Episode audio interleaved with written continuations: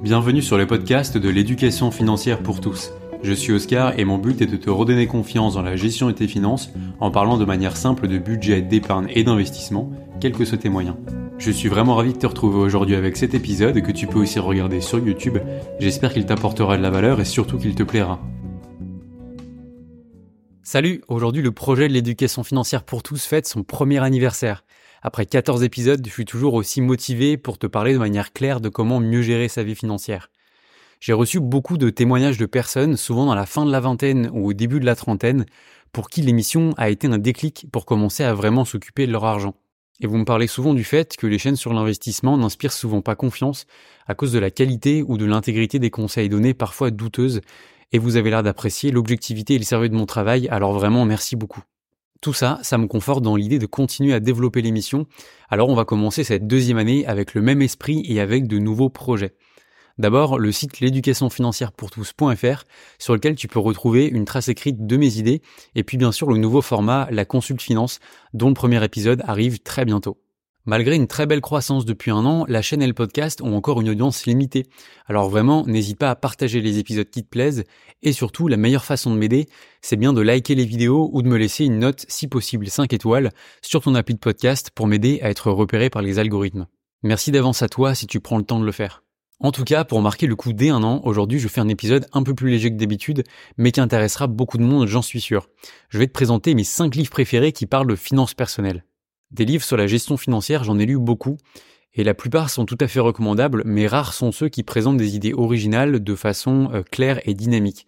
Je trouve que ces cinq-là sont bien écrits, se lisent facilement, et puis ils ont le potentiel de créer un déclic chez leurs lecteurs.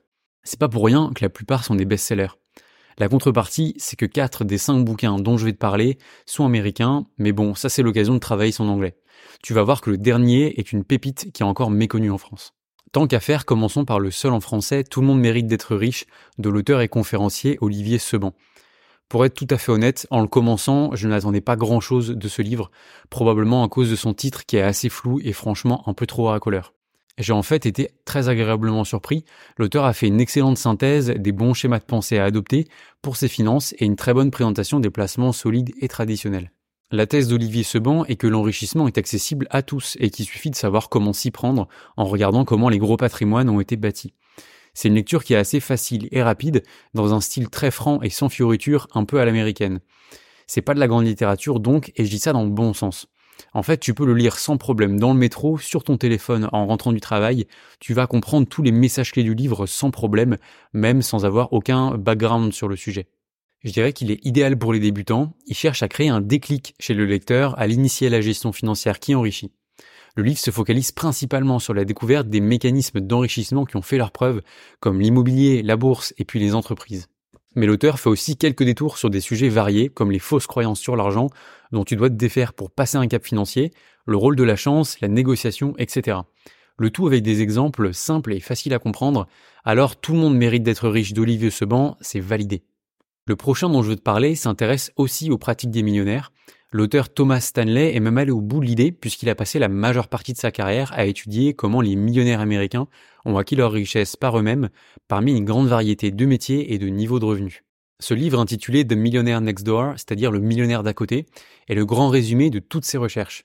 Fuis-le si tu es allergique aux pourcentages et aux statistiques. Par contre, si tu acceptes de lire un livre de moins de 300 pages en anglais avec quelques chiffres, tu vas tomber sur une mine d'or d'informations. Thomas Stanley a organisé tout un tas de recherches académiques et d'interviews de personnes de tous les horizons pour tenter de comprendre les grandes tendances les mécanismes à l'origine de la réussite financière du millionnaire américain moyen. Millionnaire étant défini par un patrimoine net hors résidence principale supérieur aux millions de dollars. Je dis millionnaire moyen parce qu'effectivement on découvre que la majorité de ceux-ci vivent dans des maisons ordinaires, dans des quartiers ordinaires et conduisent une voiture parfaitement banale et ne sont donc pas reconnaissables facilement. Ce ne sont pas des célébrités, des athlètes professionnels ou des PDG de grandes entreprises. En fait, la plupart des millionnaires américains sont des gens ordinaires qui ont travaillé dur, économisé leur argent frugalement et puis investi judicieusement. Ce livre est en fait une étude de leurs habitudes et de leurs valeurs. L'auteur nous montre que ces millionnaires correspondent au profil qu'il a appelé les accumulateurs prodigieux de richesse, qui ont tendance à vivre en dessous de leurs moyens, à économiser leur argent et à investir judicieusement, en opposition à ce qu'il a appelé les sous-accumulateurs de richesse, qui ont, eux, un faible patrimoine net par rapport à leurs revenus. Ces millionnaires sont attachés à la liberté et au confort mental offert par un patrimoine conséquent, plutôt que par l'exposition d'un statut social, qui est un but qui est plutôt recherché par les sous-accumulateurs de richesses. Ce que j'apprécie, c'est que le livre aborde et analyse absolument tous les aspects de la vie, à la fois matérielle et mentale. On va de la psychologie à la consommation, à l'investissement, en passant par l'organisation de la vie personnelle et familiale jusqu'aux carrières et métiers privilégiés par ces élites financières américaines. Et il va très loin avec par exemple des statistiques sur le prix d'achat de leurs costumes.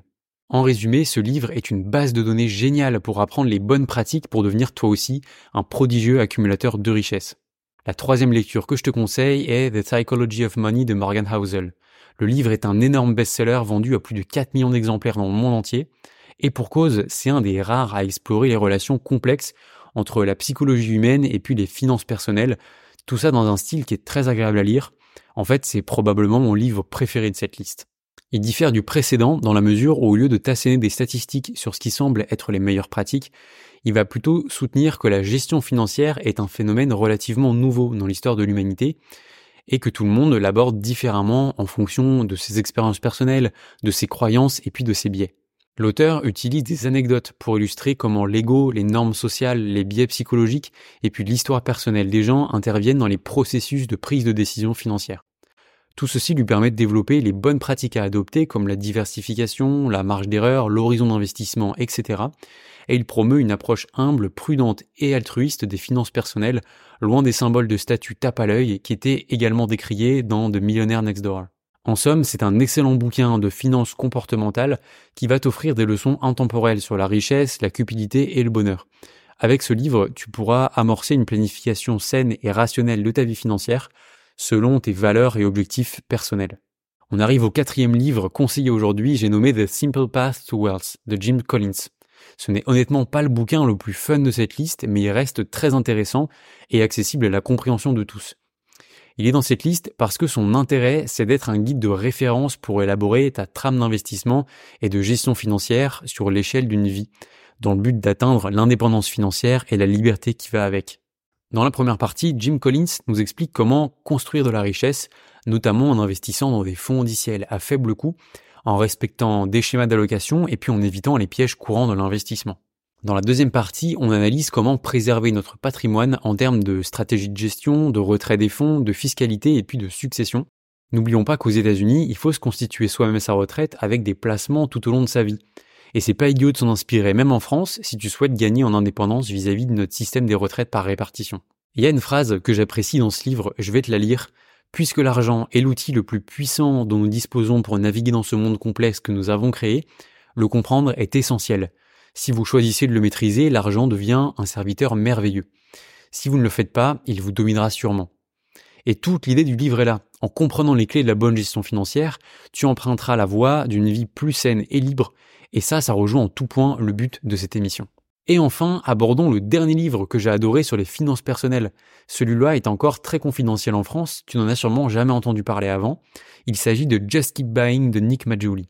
Nick Maggiuli est un gestionnaire de patrimoine et data scientist américain, mais il est surtout reconnu pour être un blogueur financier utilisant de façon intempestive des données historiques pour prouver rigoureusement ses théories.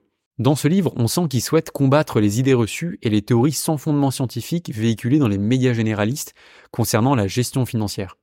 Et là où il est très bon, c'est que le livre offre un excellent compromis entre l'usage de ces données statistiques avec un storytelling parfait pour nous exposer point par point et de façon incontestable les meilleures pratiques pour des particuliers comme toi et moi. Il va convenir tout particulièrement au profil rationnel à la recherche de stratégies efficaces, optimisées et rien d'autre.